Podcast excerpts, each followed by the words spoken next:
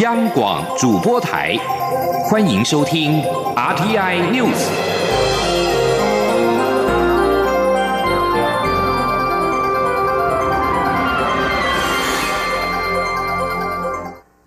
各位好，我是主播王玉伟，欢迎收听这节央广主播台提供给您的 R T N News 新闻。首先带您关注重要的公共建设。行政院长苏贞昌今天南下屏东，宣布高铁将延伸至屏东。他表示，站在提升国力的角度，西部高铁、东部快铁将台湾连成一体，物流、人流结合，台湾将更有竞争力。苏贞昌也比较高铁南延的四个方案，较为倾向左营案，但最后仍要尊重交通部的专业评估。前天记者王威挺的采访报道。行政院长苏贞昌十号上午南下屏东视察交通建设，他也当场宣布高铁将延伸至屏东。苏贞昌说，屏东长期以来缺乏重大交通建设，发展受到忽视。现在高铁延伸后，搭配东部快铁计划，规划完整的台湾轨道运输网络，将台湾连成一体，未来更有竞争力。苏贞昌说。行政院决策高铁南延屏东，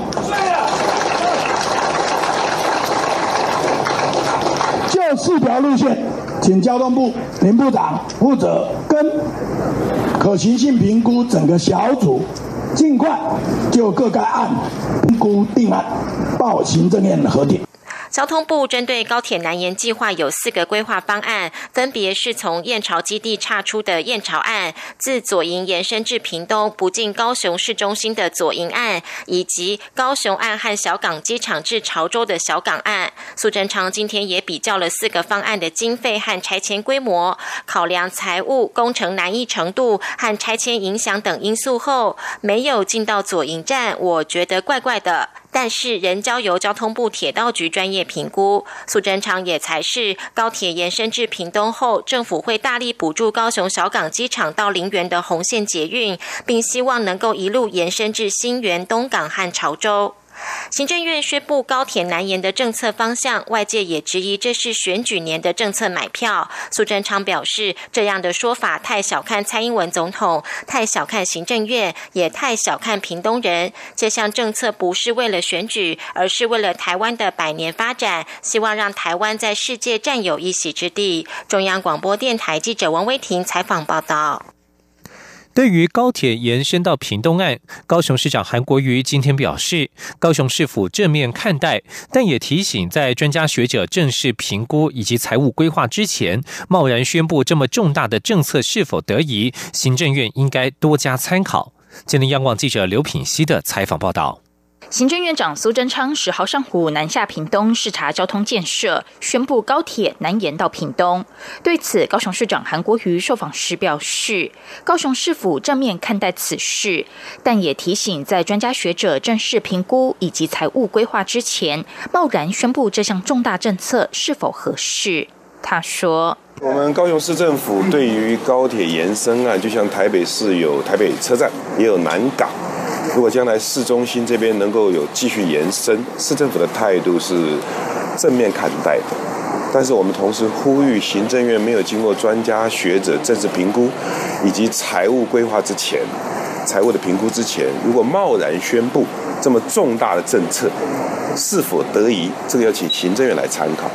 高雄市政府交通局局长郑永祥指出，高铁南延到屏东，目前只在可行性评估阶段。过去有燕巢案与左营案，这两案规划路线都没有经过高雄市。专家委员认为这样不具财务效益，所以后来才有第三案与第四案。也就是有经过高雄车站站区以及小港机场，对高雄市政府而言，希望相关程序能够更严谨。未来经过可行性研究后，进入到综合规划、环境影响评估、基本设计与细部设计，再到都市计划变更等，高雄市政府都持开放的态度，而且积极参与，希望能够找到大家都接受的一个方案。央广记者刘品熙的采访报道。继续要关注的是选战焦点。红海集团创办人郭台铭与台北市长柯文哲联盟的声势近来下滑。柯文哲在今天上午接受媒体访问时，被问到是否因为郭台铭迟迟没有宣布参选所导致。柯文哲重申，他还是顺其自然，并且表示还是得等郭台铭心理上准备好，急着赶鸭子上架也没有用。郭台铭至今没有宣布是否参选明年的总统大选，与台北市长柯文哲联盟声势下滑，三周以内掉了九点四个百分点。柯文哲在十号上午被问到是否因为郭台铭始终没有明确表态，郭柯联盟没有进展，选民已经不耐烦。对此，柯文哲表示，赶鸭子上架也没有用，还是要等柯文哲，要等郭台铭在心理上准备好。柯文哲表示，不过从另外一个角度上面来讲，从头到尾没有宣布要选，还有百分之二十几，这也蛮厉害的。不过一体两面，还是要看郭台铭的步调，常常是这样子急也没有用，总是要等他心理上能够准备好，赶鸭子上架也没有用处。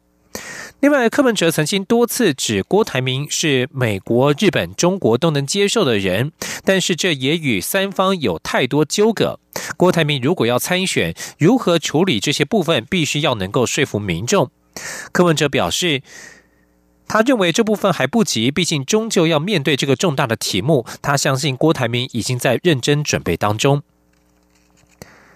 高雄市长韩国瑜八号在新北市造势活动演说时，批评黑韩产业链对他的攻击，甚至爆粗口，引发争议。对此，行政院长苏贞昌在今天表示，他认识很多有水准、有修养的国民党的朋友，但是他不晓得国民党怎么会提名这样的人参选总统。苏贞昌表示。我也有很多国民党的朋友，他们都很有水准，也很有修养，但不晓得国民党为什么会提名这样一个呃的人来代表国民党选总统，这我就不了解了。而行政院副院长陈其迈今天指出，马英九算起来应该是国民党或很多人的长辈，应该要适度的尊重。在新北市造势场合的时候，马英九并未发言结束就被请下台。陈其迈表示。应该要给予他适当的尊重。另外，在造势场合上，如果使用羞辱性的言辞、动作或安排，对马英九是情何以堪？做人还是要厚道一点。他并且认为韩国瑜应该向马英九道歉。至于韩国瑜在造势时讲粗话，陈其迈表示，总统候选人的言行都会受到高度关注，尤其竞争非常激烈的时候。另外，他也注意到韩国瑜可能是压力太大，发生日本人迟到风波，衍生不必要的困扰，这对总统候选人来说都是相当不利。提醒他还是要特别注意言行举止。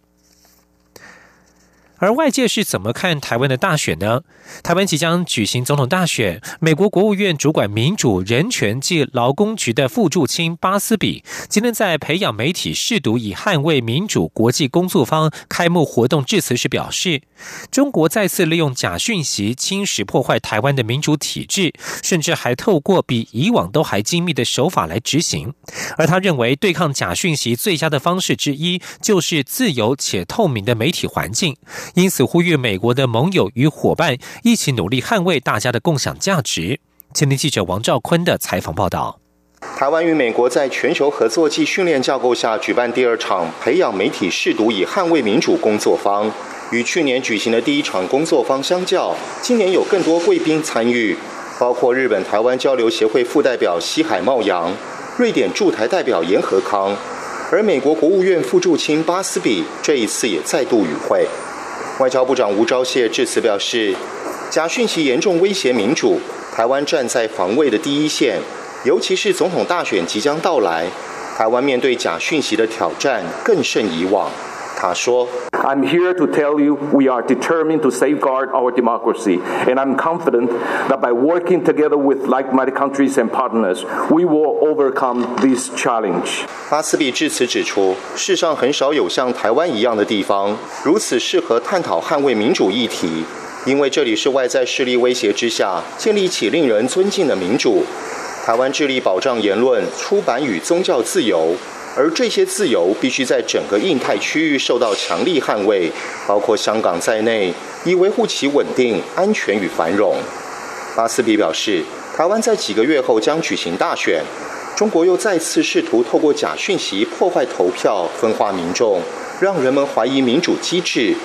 中国还投入大量资源发展更为精密的手法，利用包括社群媒体在内的各种管道散布假讯息，以弱化台湾人民争取多年得来的民主与自由。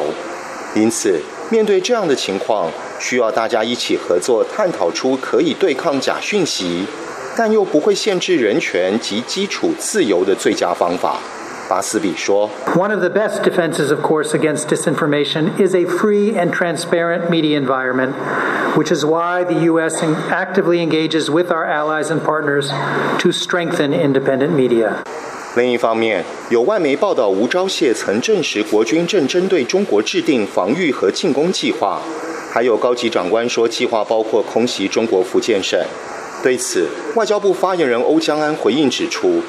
吴钊燮主要是在说明我国军会有攻防计划，以守护台海安全与区域和平。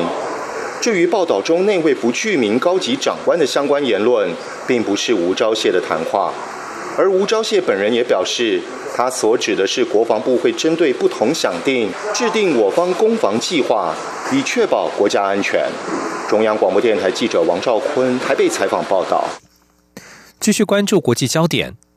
南韩合同参谋本部今天表示，北韩在今天清晨在平安南道内陆朝着朝鲜半岛东部海域发射两枚不明发射体，这是北韩今年第十次试射飞弹。在发射飞弹之前，北韩副外长崔善熙表示，北韩九月底愿意在双方商定的时间、地点和美国进行全面性的协商。但北韩也警告，除非美方采取新做法，否则达成协议的可能性将消失。对此，美国总统川普只回答说，他和金正恩关系良好。至于美国国务院发言人则表示，现阶段他们没有任何会谈可以宣布。美国国务卿蓬佩奥八号曾经表示，他希望未来数天或数周能够和北韩重启非核化谈判。美国总统川普九号表示，美国与塔利班的和平谈判已经宣告死亡。川普并且宣布，美军已经升高对阿富汗这个叛乱组织的攻击行动。川普原定八号在美国总统度假地点大卫营要分别会晤阿富汗民兵组织塔利班的主要领导人以及阿富汗总统甘尼，但川普在七号宣布取消计划，原因是五号在阿富汗首都喀布尔再度发生了自杀炸弹攻击，导致一包括导致包括一名美军在内共十二人丧命。塔利班承认发动这一次攻击。而谈判宣告破裂，川普更进一步表示，美军对塔利班的攻击行动已经升高至十年来最猛烈。纽约时报报道，塔利班原本已经同意前往大卫营，但条件是必须先宣布达成协议。川普拒绝接受这个条件，因为他想抢下促使协议完成的功劳。会谈破局，恐怕是因为川普好大喜功及仓促行事所导致。继续关注英国脱欧的问题。英国国会在九号表决通过，要求首相强生公布一份机密文件，内容是评估英国无协议脱欧将造成的冲击，这将是对英国首相强生的另外一次打击。除此之外，英国国会在今天第二度否决了首相强生提前大选的动议。强生在表决之后誓言，无论国会如何钳制他，他仍将在十月重要的高峰会上与欧洲联盟达成分手协议。另外，英国国会九月九号议程结束之后将休会五个星期。下议院议长贝尔考抛出震撼弹，宣布将在十月三十一号脱欧日当天辞职，结束他十年的任期。贝尔考在脱欧过程当中的许多抉择被认为偏颇，倾向留欧派，引发脱欧派的激烈质疑。香港众志秘书长黄之锋与歌手何韵诗将在十七号出席美国国会听证会，提供香港反送中运动的第一手讯息，并促使美国国会尽快通过《香港人权与民主法案》。香港行政长官林郑月娥今天表示，外国政府或国会不应该干预香港事务。他并且对《香港人权与民主法案》表示遗憾。香港反送中运动爆发至今已经超过两个月，尽管林郑月娥日前宣布撤回逃犯条例，但香港民众仍坚持五大诉求缺一不可，示威活动没有平息的迹象。以上新闻由王玉伟编辑播报，稍后请继续收听央广午间新闻。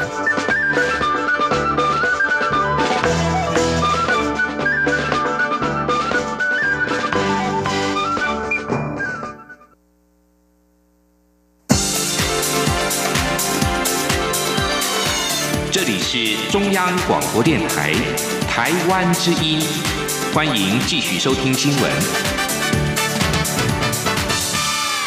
听众朋友您好，我是张顺祥，欢迎您继续收听新闻。台湾跟南太平洋友邦所罗门邦交传出了危机，所国民众也高度的关注。在所国的人士普遍认为，民间舆论一面倒向应该继续跟台湾当朋友，而中国掌控在地经济活动更是引发民怨。中华民国驻所罗门大使廖文哲表示，大概有八到九成的所国民众到目前都还是非常支持台湾。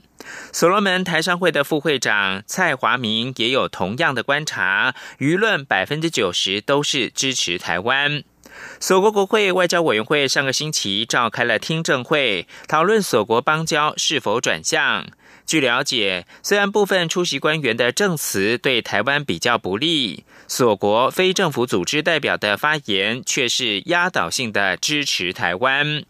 所国总理苏加瓦瑞四月上任之后，将讨论对台邦交列为百日行动计划的一部分。所国的政界、国会、媒体近来都密切注意相关的发展，讨论热络。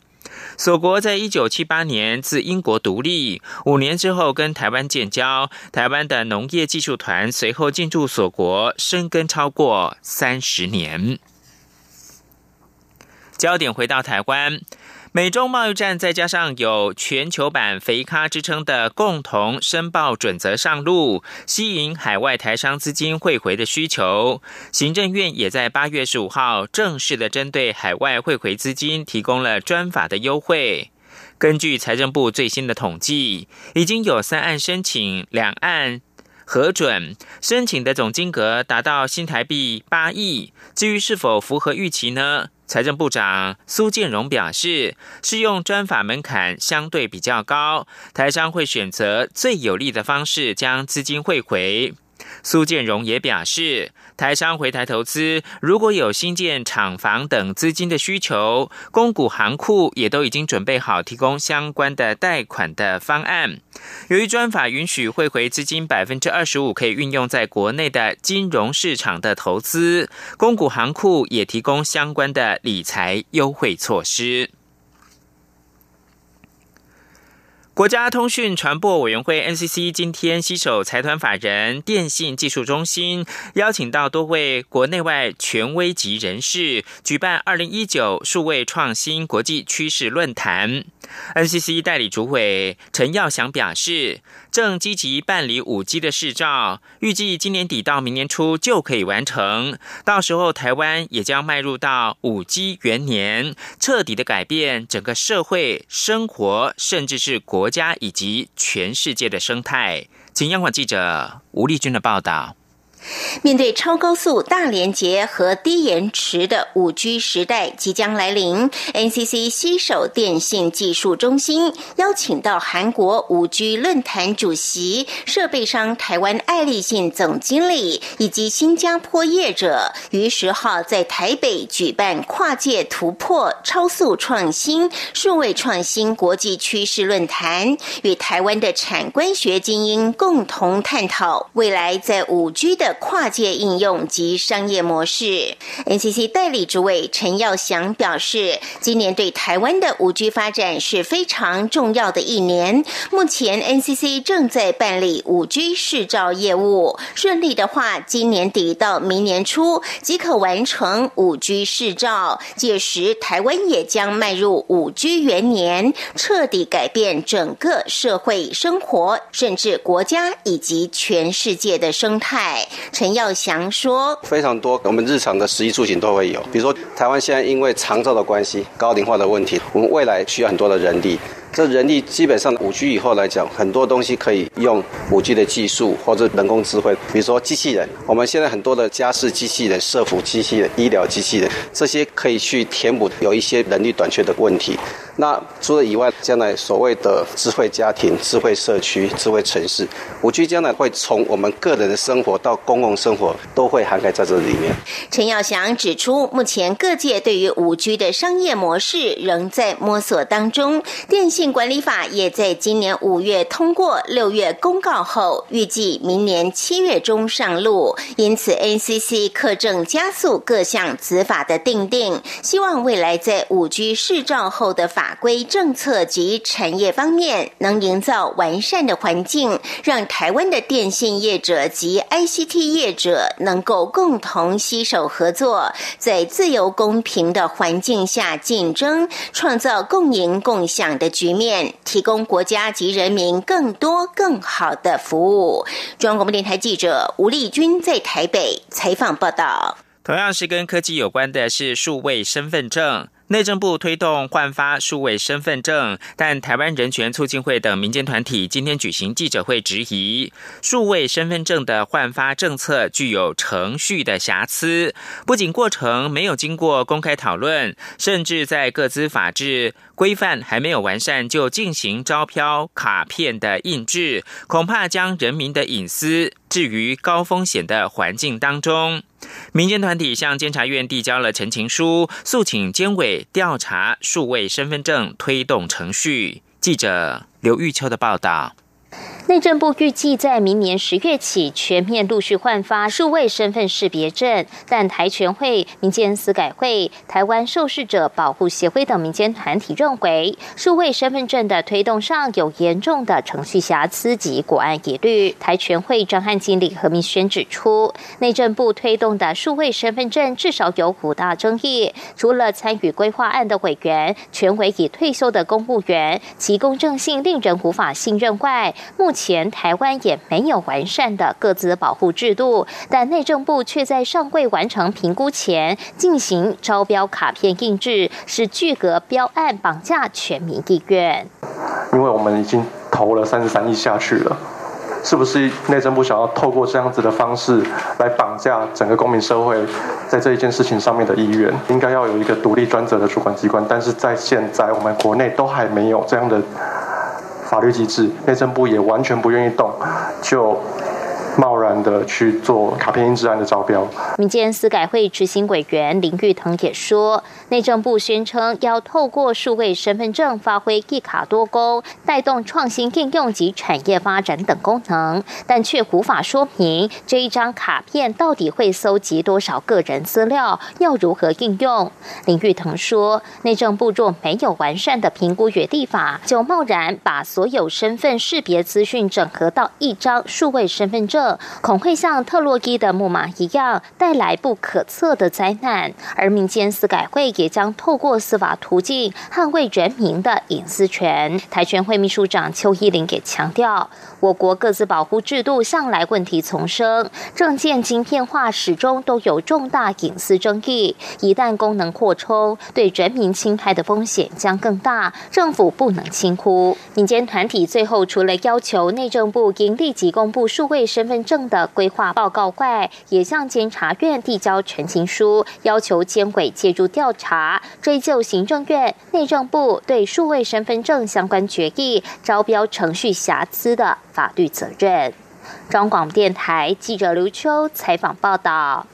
台北孔庙年度盛事祭孔试殿大典将于九月二十八号登场。为了推广祭典礼乐文化，传承知识跟经验，台北孔庙今年首度以纪录片《乐生生年》分享重庆国中乐生训练的过程，希望能够引发大众思考保存无形文化的重要性。请央广记者江昭伦报道。每年教师节，台北孔庙都会举办祭孔试点典礼。祭孔的仪式流传至今已经有两千五百六十九年历史，是华人文化圈重要的无形文化资产。在祭孔大典上，除了义舞吸引瞩目。庄严肃穆的古乐也令人印象深刻。负责演奏祭孔雅乐的，就是所谓的乐声。为了推广祭孔试点电影礼乐文化，台北孔庙特别拍摄一部纪录片《乐声生年》，将重庆国中乐生们从完全不懂乐器到慢慢摸索，同时还得忍受在大太阳下站足九十分钟的训练过程，点点滴滴都记录下来。导演壮敏慈说，拍摄过程长达一年。最让他感动的就是指导老师孙瑞金的一席话，正是因为有这些乐声，祭孔文化才能流传到现在。壮敏慈说。之前有一次我在访谈孙老师的时候，那他有讲过一句让我印象很深刻的话，就是说，嗯，现在祭孔这个传统能够保留到现在，都要感谢这些乐声，不管是十年前、二十年前，还是甚至是百年以前的这些乐声，因为有他们的努力，所以呢，这件事情才能够一直越过了这两千多年来，然后一直流传到现在。那我觉得这件事情非常令人感动，也非常的对我来说，我觉得很浪漫，就是对，所以呢，我也想要把。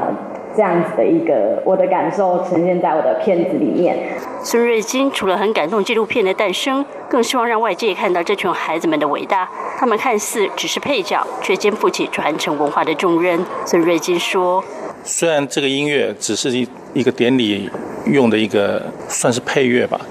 但是我们可以想，如果整个祭孔典礼从头到尾静悄悄的，该有多枯燥乏味。”这些这些孩子为什么我说是他他们是伟大的？就说如果每一个人他的负责的这么一个乐器出问题，事实上整个整个典礼都都会失色不少。乐声生年纪录片将于九月二十八号在台北孔庙私立剧院放映。除了乐声的纪录片，台北孔庙表示未来还会陆续推出一声、礼声、转声等纪录片，让更多人认识祭孔典礼传习过程的艰辛。进而更重视微型文化的价值与意义。中国电台记者张昭伦台北采访报道。科技部今天表示，台湾海洋大学黄志清教授团队发现了天然草本活性炭，可以大幅提升抗菌跟抗病毒的活性。以大豆跟纳豆所含有的亚精胺合成出的多胺生物炭，还可以对抗超级细菌，有如抗生素一般。目前已经用在水产养殖业者，有效的提升白虾的存活率。记者杨文军的报道。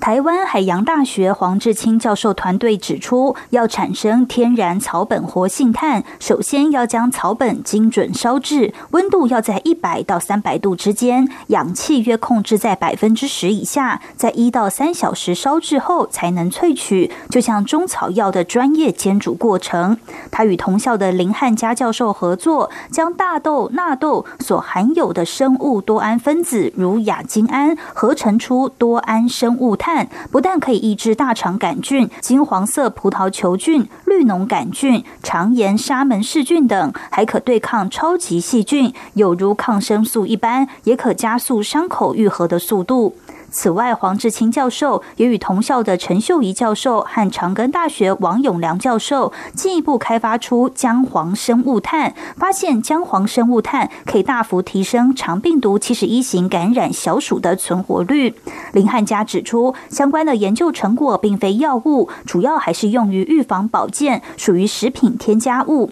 目前多胺生物炭已经用于水产养殖业，以屏东的养虾场为例，白虾存活率约提高百分之十以上。后续将朝农业畜产方面进行，或是制作出喷剂、洗手巾等供民众使用。他说：“那天野试验也证明，就是不只是像今天大家看到在人类身上或在动物身上是有效的哈，在水产部分也确实很有效的去。”呃，减少疾病的发生哦。那跟我们配合的这些养殖场，啊，他们也确实可以达到这个不使用抗生素，啊，就可以有很好的收成这样的一个效果。至于姜黄生物炭可以对抗哪些病毒，黄志清说还需要验证，后续将在登革热、类流感等疾病持续研究。相关研究成果已发表于《先进健康照护材料》、美国化学学会纳米与微小材料等指标性期刊。中央广播电台记者杨文君台北采访报道。国际新闻关注的是玻利维亚也受到大火的侵袭。法新社报道，玻利维亚官员九号表示，波国自今年八月以来饱受大火的肆虐之苦，已经有两百万公顷的森林跟草原遭到焚毁，其中包括了一些环境保护区。报道表示，圣克鲁斯是玻利维亚受灾最严重地区，波国自五月份开始遭受大火的肆虐，并在八月底。火势加剧，而国防部长萨巴列达对记者表示，当地的官员确信有人是故意放火。环保人士指责鼓励焚烧森林跟牧场以扩大农业生产，而玻利维亚的政府则将大火原因归咎于干燥的天气跟风势。以上新闻由张顺祥编辑播报。